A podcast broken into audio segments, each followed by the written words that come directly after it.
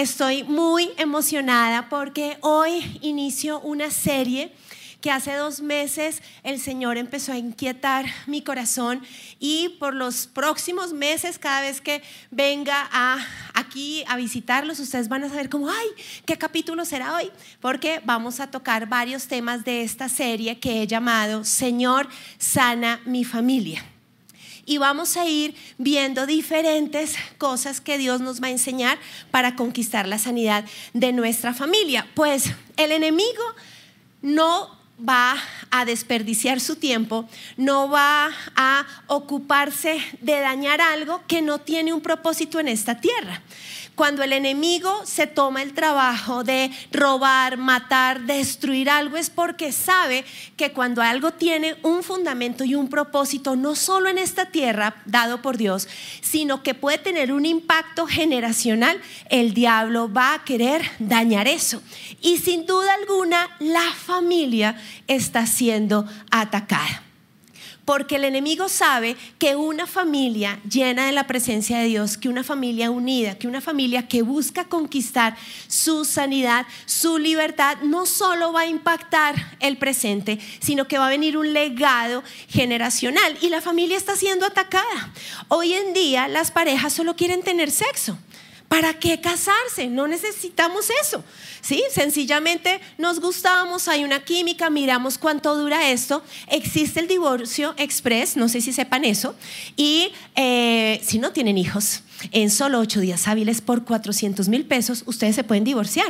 Y en este momento ya en la Cámara de Representantes existe algo más adicional al divorcio express y es que si yo voy, no tengo que, no, tengo que decirle a mi marido que me quiero separar, está ya en trámite. Yo llego y digo, se acabó esta vaina y firmo y chao, eso es lo que está en trámite. Es decir, esto cada vez no es necesario. Entrar en una relación de pacto no es necesario. Las mujeres no quieren ser mamás. Ay, no, la maternidad es terrible. Yo tengo un llamado superior.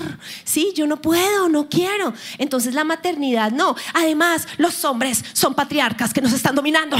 Entonces, pues, cada vez esto es un complique. Y si de repente ella quiere ser mamá y conquistar el futuro que tiene para su familia, a veces este personaje se va y entonces queda sola. Pero en la familia de creyentes me he encontrado con algo. La mayoría permanece. No se desintegra, no se divorcian, tratan de permanecer, pero pareciera que lo que Dios soñó con esta familia no se alcanzara. Pareciera que esa victoria de Jesús en la cruz para traer no solo una vida abundancia en cada uno de nosotros, sino como familia, como que, como que tratamos de alcanzarlo, pero no se logra. Como que pareciera que hay que normalizar los problemas de la familia. Y entonces veo papás que bajan sus brazos, papás que dicen, pero vamos a la iglesia, no solo vamos a un culto, vamos a los seis. Martes y jueves madrugamos, oramos por los alimentos, sí, pues nuestros hijos tienen ciertos problemas, pero bueno, pero vamos a ser salvos, vamos a ir al cielo. Pero esto es lo que hay. Normalizaron el problema, se acostumbraron a ese chicharrón que tienen en casa, a esa dificultad. Y entonces, sí, están viniendo a la iglesia, pero no están conquistando esa libertad que es nuestro destino, esa sanidad que es nuestro destino. Entonces, ¿qué busca el enemigo. ¿Y cuál es el plan de Dios? Cuando algo tiene valor, pero que el enemigo obviamente lo quiere destruir. Efesios capítulo 3 dice, por esta causa doblo mis rodillas ante el Padre de nuestro Señor Jesucristo, de quien toma nombre toda familia en los cielos y en la tierra ese nombre de tu familia que tal vez tiene actualmente una etiqueta tiene fama de algo, es que es una familia que se conoce por su historial, por la destrucción, por la adicción, porque hay alcoholismo. Eso que tú ves en el presente, antes fue llamado por Dios. Y yo quiero que hoy coloquemos ese piso para esta serie. Y es, así mi presente está enfrentando algo difícil, haya otro nombre que el enemigo quiera poner sobre mi familia, en la Biblia dice que desde el principio Dios puso nombre a tu familia y a la mía. Y es decir, hay un propósito dado por Dios. Hoy vamos a ver tres ejemplos de padres de familia que buscaron el milagro para sus hijos. El título de este primer capítulo de la serie se llama Señor sana a mi hijo y vamos a ver qué hicieron estos papás para conquistar el milagro de la sanidad de sus hijos, porque no fue fácil, hubo muchos obstáculos que tuvieron que atravesar y por medio de ellos Dios nos va a equipar a nosotros. La primera historia es con un papá llamado Jairo y está en Lucas capítulo 8. Cuando volvió Jesús, lo recibió la multitud con gozo, pues todos lo esperaban. Entonces llegó un hombre llamado Jairo, que era un alto dignatario de la sinagoga. Postrándose a los pies de Jesús, le rogaba que entrara a su casa porque tenía una hija única, como de 12 años, una Lionheart, que se estaba muriendo. Y mientras iba, la multitud lo oprimía. Estaba hablando aún cuando vino uno de casa, de la casa de él, del alto dignatario de la sinagoga, a decirle, tu hija ha muerto. No molestes más al maestro. Oyéndolo Jesús le respondió, Jairo, no temas, cree solamente y serás salva. Entrando en la casa, no dejó entrar a nadie consigo, sino a Pedro, Jacobo, Juan y al padre y a la madre de la niña. Todos lloraban y hacían lamentación por ella, pero él dijo, no lloréis, no está muerta, sino que duerme. Se burlaban de él porque sabían que estaba muerta, pero él, tomándola de la mano, clamó diciendo, muchacha, levántate. En una versión dice, niña, levántate. Y entonces su espíritu volvió, inmediatamente se levantó y él mandó que se le diera de comer.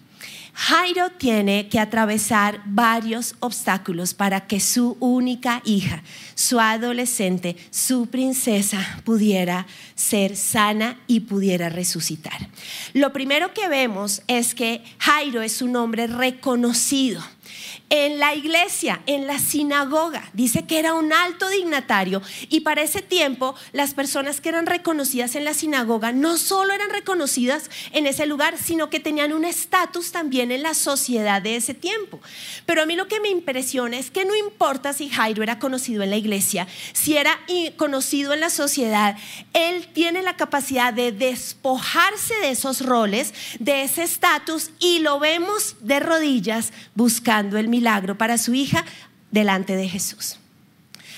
¿Qué tanto estamos dispuestos a humillarnos como papás y mamás para despojarnos si somos servidores, si estamos en el Instituto Bíblico, si somos gerentes, vicepresidentes, si estamos trabajando en yo no sé dónde, para decir, podré tener todo lo externo, pero tengo un problema con mi hijo? Y puedo humillarme e ir a la presencia de Jesús a decirle, se me está muriendo. Y es lo que hace Jairo, se humilla porque busca el milagro de su hijita. Pero lo que más me impacta es que él alcanza a contarle la situación a Jesús, pero hay algo que nos les leí que quiero contarles que ocurre en ese momento. Lucas nos narra que este día Jesús hizo muchas cosas. Cuando ustedes arrancan Lucas 8, dice que Jesús madrugó a predicar, hizo milagros. Después de eso, Jesús les dice a los discípulos, subámonos en el barco que tenemos que ir a otro lado. Camino al otro lado pasan por la tormenta. O sea, en este capítulo pasan muchas cosas en este día. Jesús cruza la calma la tormenta, hace el milagro al otro lado, se regresan y ahí es donde empieza esta historia. Pero lo impresionante es que cuando Jairo ya le está diciendo, mi chiquita, mi adolescente se me está muriendo, en ese momento es cuando llega la mujer que lleva 12 años con flujo de sangre, ¿recuerdan la historia?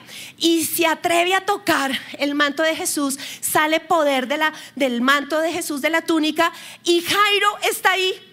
Quiero que se imaginen la escena. O sea, Jairo, Jesús, Jesús, mi chiquita se me está muriendo y de repente, ¡puf! ¿Quién me tocó? Yo, ¿por qué? Porque estoy sangrando hace 12 años y Jairo está ahí. Les pregunto, ¿qué hacen ustedes cuando alguien recibe antes que tú el milagro que están pidiendo? Porque este es uno de los obstáculos que va a atravesar este papá. Él estaba delante de la fila.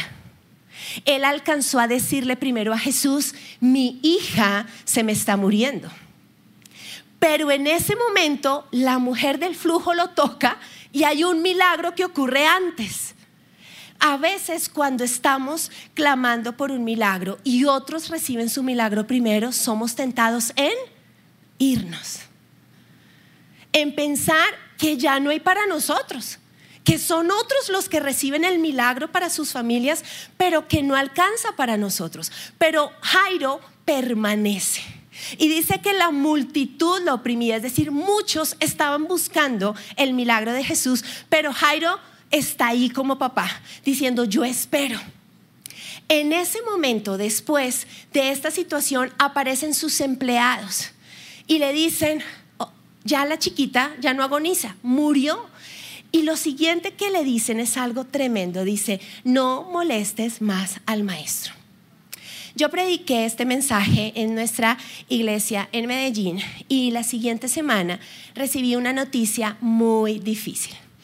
Y en medio de eso, un día estaba muy triste y alguien que no sabía ni ha escuchado esta predicación, ni sabía la historia de Jairo, me escribió y me dijo, tú estás escuchando una voz que te dice, todo está muerto, no molestes más al maestro. Pero hoy Jesús te dice lo que le dijo a Jairo, no temas, cree solamente. Papás, ustedes van a escuchar voces donde van a querer dejar de orar, porque les van a decir que no hay nada que hacer con sus hijos. Y estoy hablando de hijos desde el bebé hasta el gateador, hasta el que está mordiendo a todos los del jardín y le llaman tiburoncín, hasta el adolescente rebelde, hasta el universitario que lleva 20 carreras y no se decide, hasta la que se está cortando eh, con cuchillas su cuerpo, el que está en trastornos alimenticios, el que está en la calle y ya ni siquiera vive con ustedes y está consumiendo. No importa la edad, muchos de ustedes están batallando por una libertad a conquistar en sus hijos. Pero en ese momento, esa voz que dice, todo está muerto, Jesús que nos dice, no temas, cree solamente. Y lo siguiente que dice Jesús es, porque tu hija será salva. Y aquí hay algo que no concuerda, porque Jairo está pidiéndole que su hija sea sana. Y Jesús no le, no le dice que, que va a estar sana, le dije que va a estar salva. Y aquí hay algo que tenemos que entender. Nosotros buscamos lo de afuera, que no se deprima, que no haya más intentos de suicidio, que ya se porte bien, que no, que lo, que no pierda más materias en el colegio, que logre el indicador del desarrollo porque no ha logrado esto después de la pandemia. Pero para Jesús lo importante es, papás, es que vamos a trabajar es por la salvación, porque si tu hijo tiene un encuentro conmigo, lo demás es una ñapa, es una añadidura. Pero nosotros buscamos lo externo. Entonces, hoy quiero que entiendan, porque cuando nos buscan como iglesia les decimos no. Es que necesito que le hagan una liberación. Necesito que lo lleven al ministerio de adicciones. Necesito que me digan en qué IPS o EPS o, o, lugar lo metemos y decimos, no, papá, mamá, ven, te invitamos a que trabajemos juntos porque entendemos que ese joven que en este momento no quiere a Dios, no quiere la iglesia, no está orando, lo que necesitamos es que unos papás vayan de rodillas a Jesús y le digan, Señor, necesito la salvación. Hoy vengo a hacer mi intercesión porque si mi hijo tiene un encuentro contigo, el resto se transforma. Por eso Jesús dice, Jairo, tu hija va a ser salva tenemos que empezar a hablar es de la eternidad de tu hijo. Porque, como dice Mateo 16, ¿de qué le sirve al hombre ganar todo si pierde su alma? ¿De qué sirve que tu hija o tu hijo salga de ese diagnóstico si se va al infierno? Por eso necesitamos clamar primero para que espiritualmente nuestros hijos sean salvos. Después de eso, entran a la casa. Y me encanta porque este papá dice, venga, a veces decimos, papás, podemos empezar a hacer trabajo en tu casa. No, no, no, es que el problema es mi hijo. No, pero es que necesitamos que Dios entre a tu casa. No, Jairo no es orgulloso. Jairo permite que lo que se le dice, él escucha y dice, está bien, que, hagámosle. Y va a la casa. Y Jesús se encierra en la habitación donde la niña está muerta con papá y mamá. Hasta este momento la hija nunca ha hablado con Jesús. ¿Quiénes están en la presencia de Dios buscando el milagro? Papá y mamá. Y dice que llamó a Pedro, Juan y Jacobo, que pueden representar la iglesia, y cierra la puerta, dice, y ordenó que salieran los que no tenían que estar allí. ¿Qué cosas o qué personas están en tu casa que están siendo tropiezo para la sanidad de tu hijo? Porque Jesús mandó sacar cosas que no tenían que estar allí. Y los discípulos representan la iglesia, es decir, nosotros los acompañamos. Pero los que están conquistando la sanidad de sus hijos, ¿quiénes son? Papá y mamá. Papás, mamás, ¿a qué están dispuestos por proteger lo que Dios les dio? Y entonces Jesús toma de la mano a la niña, envía su palabra, levántate, y dice que el espíritu volvió e inmediatamente se levantó y me encanta esto. Y Jesús dijo, denle de comer. Claro, vamos a tener que darle de comer. Claro, necesitamos tratamientos. Claro, necesitaremos cosas. Pero la raíz es que tenemos un encuentro en nuestra paternidad y maternidad con Jesús para que espiritualmente algo ocurra por nuestra intercesión en el corazón de nuestros hijos. A veces hacemos todo al revés, hacemos todo lo humano y no nos preguntamos, ¿será que yo tengo que ir a la presencia de Dios a ver yo qué tengo que hacer como papá y mamá para el milagro de mi hijo? Y aquí con la, con la historia de Jairo vemos el orden correcto. Siguiente ejemplo, otro papá, Marcos capítulo 9 nos cuenta la historia. En, la historia anterior pareciera que es una enfermedad lo que está atacando a la niña. Aquí vamos a ver una atadura demoníaca que está afectando a este muchacho. Cuando llegó a donde estaban los discípulos, vio una gran multitud alrededor de ellos y escribas que disputaban con ellos. Enseguida toda la gente viéndoles se asombró y corriendo a él les saludaron. Él les preguntó, Jesús, ¿qué, pelean, cierto? ¿Qué disputáis con ellos? Y respondiendo uno de la multitud, no sabemos el nombre de este papá, dijo, Maestro, traje a ti a mi hijo que tiene un espíritu mudo el cual donde quiera que le toma, le sacude, echa espumarajos, cruje los dientes y se va secando. Jesús dice, traédmelo. Y se lo trajeron cuando el espíritu ve a Jesús, sacudió con violencia al muchacho, quien cayendo en tierra se revolcaba echando espumarajos. Jesús pregunta al Padre, ¿Cuánto tiempo hace que le sucede esto? Y el papá dice desde niño. Muchas veces le echan el fuego, muchas veces en el agua para matarle. Si puedes hacer algo, Jesús ten misericordia de nosotros, ayúdanos. Jesús le dice, si puedes creer, así como al otro papá. Si puedes creer, al que cree todo le es posible. E inmediatamente el papá clamó y dijo, creo, ayúdame, esto está tenaz, pero ayúdame en mi incredulidad. Y cuando Jesús vio que la multitud se agolpaba, reprendió al espíritu inmundo diciendo, el espíritu mudo y sordo, te mando, sal de él y no entres nunca más en él. El espíritu clamando, sacudiéndole con violencia, salió y el muchacho quedó como muerto, de modo que todos decían, está muerto. Pero Jesús, tomándole de la mano, le enderezó y se levantó. De nuevo, obstáculos para el milagro de la libertad de este muchacho. Pero un papá que está ahí. ¿Qué quiero resaltar en esta historia? Jesús pregunta, y aquí ocurre algo que dice y es, ¿qué le pasa al muchacho? Papás, no es suficiente con que vengan a culto ni a oración de la mañana necesitan plantarse en un grupo conexión.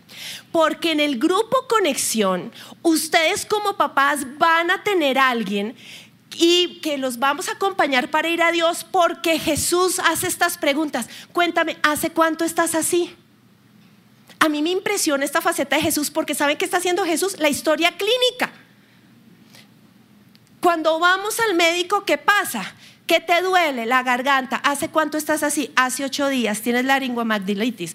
Listo. ¿Alguien más de tu familia lo ha sufrido? Sí, mi hija estuvo incapacitada hace ocho días. Caso de la vida real. Eso es lo que nos pasa. Empieza este papá a abrir su corazón a decir desde niño. Se revuelca tira espuma, a veces lo manda al agua, a veces el fuego. Él está diciendo la historia, sí, quedamos embarazados y no queríamos un bebé, lo intenté abortar, en el colegio lo golpearon, le hicieron bullying, yo fui alcohólico, una vez lleno de rabia, lo cacheteé y lo maltraté. Papás, hay una historia en la crianza. Y no importa la historia, no importa si nuestros hijos han pasado por agua y por fuego, tú puedes hablar con Dios de eso, pero necesitas ser pastoreado tú para que nosotros te acompañemos y conquistes el milagro que Dios tiene para tus hijos. Pero necesitas entender que no existe nadie, ni nosotros como iglesia, que tengamos autoridad sobre tus hijos como la que Dios te delegó a ti como papá y como mamá. No podemos hacer lo que te corresponde hacer a ti. Y entonces el padre le cuenta la historia. Y en ese momento Jesús se enfrenta a Satanás, reprende los demonios, pero ocurre algo. Y es que hay un momento violento para la libertad de este muchacho. Lo sacude con violencia, tanto que cae al piso y la gente que dice, se murió. Es muy diferente a lo que pasó con nuestra Lionheart. Con la adolescente la niña está muerta, Jesús entra y resucita. Aquí el muchacho está vivo, sí, botando espuma por la boca, pero está vivo. Jesús interviene y ahora el chino parece muerto. Como que no cuadra. Porque es que hay ataduras que para poder soltarlas va a haber un proceso de mayor batalla. Pero el hecho de que a veces estemos en el piso no significa que estemos muertos. Jesús ya nos hizo libres, pero el proceso es tan fuerte que pareciera que estamos muertos. Y por eso no puedes comparar tu necesidad de tu crianza con la de otra familia. Con la de la chiquita, Jesús interviene, la toma de la mano, la resucita, envía la palabra y le da de comer. Le manda que la alimente. Pero aquí pasa algo increíble. Jesús toma de la mano al muchacho, ¿sí? El muchacho después dice cuando, cuando ya lo levanta del piso y dice, y lo enderezó. Y después se lo da a los papás. Hay procesos donde las ataduras son tan fuertes que no es suficiente solo que Dios levante a tu hijo. Van a tener que entrar en procesos donde se van a tener que enderezar cosas cómo nos comunicamos, cómo son los roles en casa, cómo, cómo, son los límites, que tenemos que reconocer que hemos fallado, que hay que perdonar. Es decir, con el muchacho Jesús tuvo que enderezar antes de que él se pusiera de pie. No siempre va a ser inmediato el proceso, pero al final del proceso que vemos que Jesús le entrega a ese papá su muchacho completamente libre. Éxodo 15 dice, tu mano derecha, Señor, es gloriosa en poder. Tu mano derecha, oh Señor, aplasta al enemigo. Vamos a Jesús para que Él con su mano saque a nuestros hijos de ese lugar. Pero en algunas oportunidades va a ser más fácil que en otras. Pero Dios hace el milagro. Tercer ejemplo y voy a hablar de una mamá, porque más de una esposa está codiándolo. Si va, mijito, le toca a usted. Solo dos papás están hoy en la Biblia. No, vamos a ver el ejemplo de una mamá. Esta mamá tampoco tiene nombre, es conocida como la mujer tsunamita, la mujer de Tsunama. La historia está en Segunda de Reyes capítulo 4 y la historia empieza con una pareja rica de eh, muchos recursos, muy próspera, que no tienen hijos. Y el profeta Eliseo con su siervo, cada vez que pasan por esa ciudad, ellos los hospedan. Pero un día esta mujer le dice a su esposo, ay mi amor, ya no aguanta que este señor se duerma siempre en el sofá, inflarle el colchón al, pobre, al pobre siervo, no, tenemos platica, ese altillo, construyámosle la habitación. Es decir, una familia próspera, generosa, eh, hospedadores, y construyen la habitación y le hacen el hotel. Entonces, Eliseo con su siervo, que ya sabían dónde hospedarse. Cuando le hicieron la entrega del regalo de esa habitación, Eliseo dice, ay no, ¿yo cómo les pago? ¿Necesitan algo? No, somos ricos, tenemos todo. El siervo dice, son estériles, no tienen hijos. Entonces Eliseo dice, ah, no pueden tener hijos, listo. En un año ustedes tendrán un bebé en sus brazos. Al año siguiente, esta pareja tiene este bebé. Dios dio el milagro. Pero este bebé creció, gateó, caminó, fue a estudiar. Y la Biblia nos dice que cuando ya era más grande, acompañaba a su papá al campo donde se segaba la cosecha. Un día aconteció que fue donde estaba su papá junto a los segadores. Y dijo a su papá, ay, ay, ay, mi cabeza, mi cabeza. Y el padre dijo a un criado, escuchen esto, esposas, llévelo a su madre. ¿Pasó en el Antiguo Testamento? ¿Pasa hoy en día? El chino se cae, papá, ya, ya, vaya donde su mamá. ¿Quién tiene la curita? La mamá. ¿Quién tiene el Dolex? la mamá. En fin, esto es maravilloso. Entonces dice, habiéndolo él tomado y traído a su madre, estuvo sentado en sus rodillas hasta el mediodía y murió. Qué difícil es cuando tuviste una larga espera por un milagro, Dios te lo da, pero años después pareciera que ese milagro se te va de las manos. Esta mamá pierde a su hijo mientras lo tiene en las rodillas. A veces mientras oramos se nos mueren milagros. ¿Qué haces cuando aún orando algo se muere? Pues esa es la prueba de esta mamá. ¿Qué hace esta mamá? Pues eh, dice la Biblia, subió, puso a su hijo sobre la cama del varón de Dios, en ese lugar que había construido con su esposo. En esa misma cama lo acuesta, cierra la puerta y se va. Llamando a su marido, le dijo, te ruego que envíes conmigo alguno de los criados y una de las asnas, para que yo vaya corriendo al varón de Dios y regrese. El esposo, escuchen esta historia, parejas, esto es maravilloso. El esposo dice, ¿para qué vas a verle hoy? No es luna nueva ni sábado. En la traducción lenguaje actual dice, el esposo le preguntó, ¿por qué vais a ir a verlo? Hoy no es día de fiesta religiosa, tampoco es sábado ni hay luna nueva. O sea, el hombre ahí está pintado, súper racional, hechos, cifras y datos. Hoy es sábado ¿sí? Hoy está cerrada la oficina, hasta el lunes de 8 a, 1 abre, ¿sí? O sea, él está diciendo, hoy no nos va a atender. Pero escuchen esta respuesta de esta esposa, alabado sea Jehová, de esta madre. Dice, la mujer respondió, yo sé lo que hago. ¿No les parece esto increíble? es increíble, cualquier parecido con la realidad está ahí. Y entonces dice, después hizo enalbardar el asna y dijo al criado, guía y anda, no me hagas detener. O sea, usted le dice al conductor del Uber, usted pone ese Waze y usted me lleva por la ruta más corta, pero necesito ver Eliseo. Ojo, el profeta en el Antiguo Testamento representaba un hombre de Dios porque el profeta era esa persona que le hablaba al pueblo de Dios. Ella está buscando la presencia de Dios igual que los dos padres que vimos en el Nuevo Testamento. Y entonces se encuentra con Eliseo y una vez más, así como los hombres lo hicieron, esta mujer abre su corazón y dice, yo no te pedí un hijo, ¿acaso no le dije que me engañara?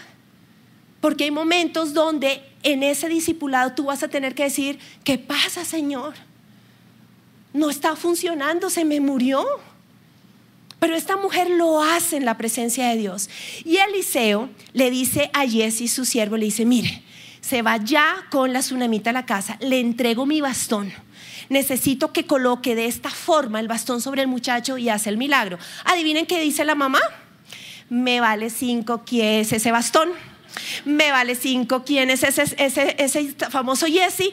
Yo de aquí no me voy hasta que usted venga a mi casa conmigo. El pueblo de Israel peca y Dios se molesta. Moisés intercede a favor del pueblo y Dios perdona al pueblo. Pero le dice a Moisés, Moisés, ok, los perdono, pueden partir a la tierra prometida, yo enviaré mi ángel. ¿Qué dice Moisés? No quiero a Miguel, no quiero a Gabriel. a mí no me sirve ningún ángel, yo no me muevo si tu presencia no está conmigo. Eso es lo que está declarando esta mamá. Voy a llevarte a mi casa. Necesito un milagro, necesito la libertad de mi casa, la sanidad de mi casa, necesito que vengas a mi casa. Lo mismo que Jairo, dispuesta, sin tapujos, ven a mi casa, lo que haya que hacer en mi casa, lo que haya que ordenar, lo que yo tenga que reconocer, hazlo porque quiero que sanes a mi hijo. Y Eliseo llega a la casa, de nuevo está en la habitación con estos padres, con el niño muerto, se coloca sobre él, toca su boca, toca su, cuerpo, el niño entra al calor, estornuda varias veces y resucita. Y en ese momento el profeta se lo entrega a sus papás. Hay un llamado que Dios está haciéndonos para entender esa autoridad que tenemos como papás y como mamás. Nunca podremos estar en el rol que tú has sido llamado a tener. Papás no pueden abortar a sus hijos. Y no los pueden abortar desde el vientre ni a los dos años, a los cuatro, a los doce, a los dieciocho, a los veintiuno. Somos un lugar donde queremos acompañarlos, pero la iglesia no es una clínica de abortos, donde nos están entregando los hijos porque es su problema. No, Dios te necesita. Tú eres parte, sí, tal vez has sido parte del problema, pero eres parte del milagro y necesitas entender lo que hoy Dios quiere despertar en ti, en tu paternidad y en tu maternidad. Quiero cerrar con algo y es, el 23 de abril mi mamá cumple años. Y este año, el 23 y 24 de abril, tenía turno para predicarles a ustedes en la castellana. Yo había tenido un tiempo de no predicar más o menos de seis semanas y ya un mes antes, abril, yo ya venía en los diferentes sites predicando. No era fácil, pero para mí enfrentar de nuevo la castellana era muy difícil. Era, ya no eran solo dos cultos, eran seis reuniones, había muchas variables en mi corazón, en mi mente, situaciones de seguridad que teníamos que contemplar, pero ya llegaba la fecha y tenía que hacerlo. El viernes antes recibo una llamada de mamá que me dice, sé lo que estás pensando, sé lo que estás sintiendo. Mañana, así sea mi cumpleaños, no hay cumpleaños, no hay torta de cumpleaños, lo hacemos en otro momento. Yo quiero estar a las 3 de la tarde para darte ese empujón para los 6. Si tu papá estuviera vivo, él estaría a los 6, estoy segura de eso, pero no está yo voy a estar contigo. Y mamá estuvo en el culto de las 3 de la tarde en medio de ustedes diciendo, aquí estoy. Al otro día, a las 7 de la mañana, mamá estaba en su parroquia con el padre Daniel, a quien yo conozco y donde yo he estado con ella. Porque no importa si tengo dos hijos, si estoy en mi cuarta década, si soy una profesional, cuando tú entiendes cuál es tu llamado de mamá y papá, tú sabes que es un llamado por encima de muchas otras cosas y es hasta que la muerte nos separe. Tus hijos te necesitan. Te necesitan. Quiero pedirles que se pongan en pie y quiero pedirles a los papás, a las mamás de este lugar, que alcen su mano. No importa si es un bebé, no importa si es ese hombre adulto que está desempleado, que se acaba de divorciar. Algunos de ustedes, abuelos, son los únicos que están aquí porque ni sus hijos adultos están acá, ni sus nietos. Ustedes empiezan a interceder por el favor de su familia. Padre, hoy yo presento delante de ti cada mamá y cada papá que está en este lugar. Tú conoces su familia. Tú conoces la batalla.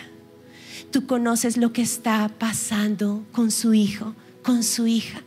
Si es un bebé que tiene un diagnóstico difícil, si es un niño que no logra aprender en el colegio, si es un adolescente que no se halla y, y, se ha encerrado y no saben cómo hablarle, si es ese universitario o esa universitaria que se alejó de Dios, Tú sabes las batallas, Señor. Pero hoy yo oro para que tu Espíritu de Dios infundas ahora mismo fe, infundas valentía, infundas fuerzas en el nombre de Jesús. Y en el mundo espiritual vas a declarar esto. Vas a decir en el nombre de Jesús. Yo declaro en el mundo físico y en el mundo espiritual que yo soy la mamá de Juliana, María Paula, Carlos Arturo, Germán. Yo declaro en el nombre de Jesús que soy el papá de Julián, de Fernando, de Carlos. En el mundo espiritual declaro que tomo mi lugar y pedimos perdón porque los hemos dejado. Pedimos perdón porque nos rendimos. Pedimos perdón porque creemos que ya no hay nada que hacer, Señor. Pero hoy nos humillamos como Jairo. Hoy nos quitamos el rol de líder, de servidor, de, líder de red, lo que estemos batallando. Y vamos a tus pies a decirte, sana mi hijo, Señor, sana mi hija. Hoy vamos como esa mujer y te decimos, no queremos ángeles, no queremos intermediarios, necesito que entres y soples vida. Necesito que entres y limpies mi casa. Necesito que me cambies a mí. Si hay algo que no estoy haciendo bien como mamá o papá, te doy permiso de confrontar mi orgullo, de confrontar mis argumentos, porque quiero la sanidad de mi hijo, Señor. Hoy tu presencia. Hoy tomamos el lugar que no corresponde. Y en el nombre de Jesús, Satanás, hoy ordenamos que sales de nuestra casa. Hoy ordenamos que todo lo que me has dicho de no molestar más al maestro se va. Yo vuelvo a orar, yo vuelvo a interceder, yo vuelvo a ayunar por mi familia. En ti somos, nos movemos y existimos. Hay un llamado eterno para nuestra familia y vamos hacia esa libertad que hemos conquistado. Y vas a alzar tus manos, iglesia, y vas a cantar esto. Y dice... Eres Dios de lo imposible, el que mueve las montañas, porque existen los milagros, no se duerme el que me guarda. Eres Dios de lo imposible, el que mueve las montañas, porque existen los milagros, no se duerme el que me guarda. Vas a empezar a profetizar familia. Vas a decir, mi casa y yo serviremos al Señor. Ese hijo que parece muerto, ese hijo que está en esa cama tendido, se levanta por el poder del Espíritu Santo. Yo hoy declaro que mi casa te sirve y que hay un llamado más allá, un llamado generacional. Hoy profetizo mi legado generacional, mis hijos, mis nietos, mis bisnietos, mis tataranietos. Yo hoy declaro que abro yo la brecha para lo que generacionalmente viene, para lo que tú vas a hacer, Señor, por medio de nosotros. Y hoy lo declaramos. Gracias, Señor. Y dice, con su gracia hasta mil generaciones, hijos. Fuerte, iglesia, vamos a declararlo. Su presencia te acompañe donde quiera que tú vayas, que te llene, te rodee, va contigo, va contigo de mañana y de noche en tu entrada y salida,